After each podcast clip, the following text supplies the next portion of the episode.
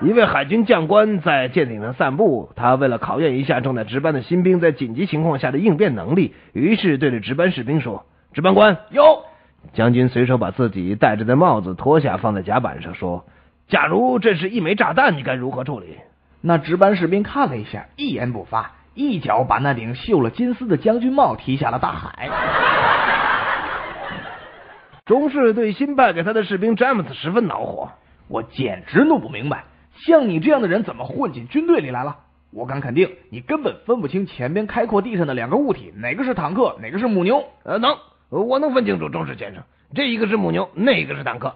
犹豫了片刻，詹姆斯又补充说道：“呃呃，中士先生，或者我应该反过来说，呃，这一个是坦克，呃，那一个是母牛。在我们师里，谁是最大的官？师长。在师长下面的呢？呃，是师长骑的马。有个新兵分不清前后左右，军官见他这样问，就对他说：记住，凡事都要学会动脑筋。”否则，上帝给你一个脑袋干什么？呃，为了戴帽子，长官。呃，士兵们，我来问你们，为什么士兵在战地兵营里面走动的时候不能抽烟呢？嗯，您问的对呀，周氏先生。呃，为什么不能啊？